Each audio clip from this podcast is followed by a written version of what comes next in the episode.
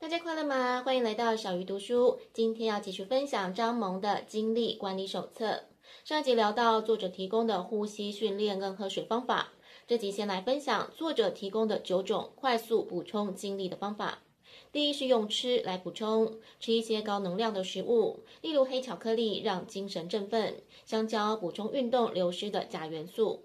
如果前一天熬夜，隔天就不要吃大鱼大肉，身体会很难消化。可以喝一些流质的食物。第二是用喝来补充精力，例如咖啡、茶等天然的饮品。第三是好好睡觉，睡觉之前可以滴一些薰衣草精油，也可以使用丝质或纯棉的眼罩。耳塞则可以阻挡噪音。第四是运动，当然如果体能不好的时候，可以做一些拉伸的运动就好。第五是吸嗅，例如薄荷精油，可以迅速恢复体力。第六是好心情音乐清单，这在之前很多书里都有提过。像我最近又开始听古典乐，它有和缓情绪的效果。第七是找喜欢的人聊天。第八是给自己敷一片面膜的时间，或是脸部保湿喷雾，帮你舒缓、镇定跟放松。第九是做一些有氧训练，最简单的方法就是到户外走一走，都能补充能量跟体力。最后，作者提醒，有时候不得不熬夜的时候，记得隔一天要尽量多睡一到两个小时。如果真的没有办法，那就中午找机会小睡一下，不过不要超过半小时，避免进入深睡期。另外，饮食上要降低能量的消耗，可以喝蔬果汁。而最后就是当天要早一点入睡，找回原本身体的节奏。分享完九种快速补充精力的方法，作者也提供如何获得正面情绪，让自己觉得幸福跟满足。第一是练泰拳，这个激烈的运动让人暂停思考工作的问题，可以完全沉浸当下。第二是 SPA，我自己这几年则从 SPA 改为经血按摩，每一次按一按就会睡着，按完的当天也很好入睡。第三是周末美术课。我刚好这阵子也开始在想，重新找老师学油画、绘画，同样会让人全心投入。第四是享受听音乐的时刻，如同刚刚分享近来开始听古典乐，之前则喜欢爵士乐，依照心情挑选自己喜欢的乐曲，都是拥有好心情的好方法。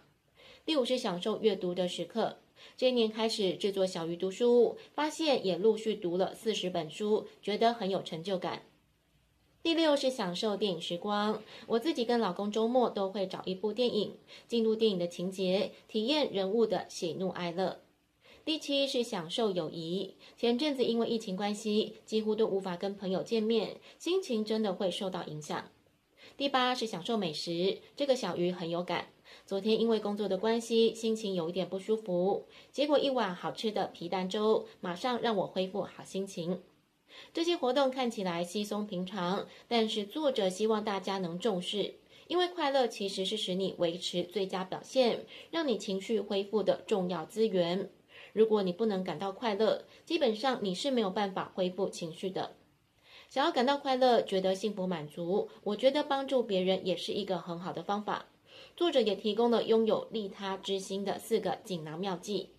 第一个是养成习惯，每天至少帮助一个人。以前最常做的就是在回家路上跟一位残障人士买口香糖。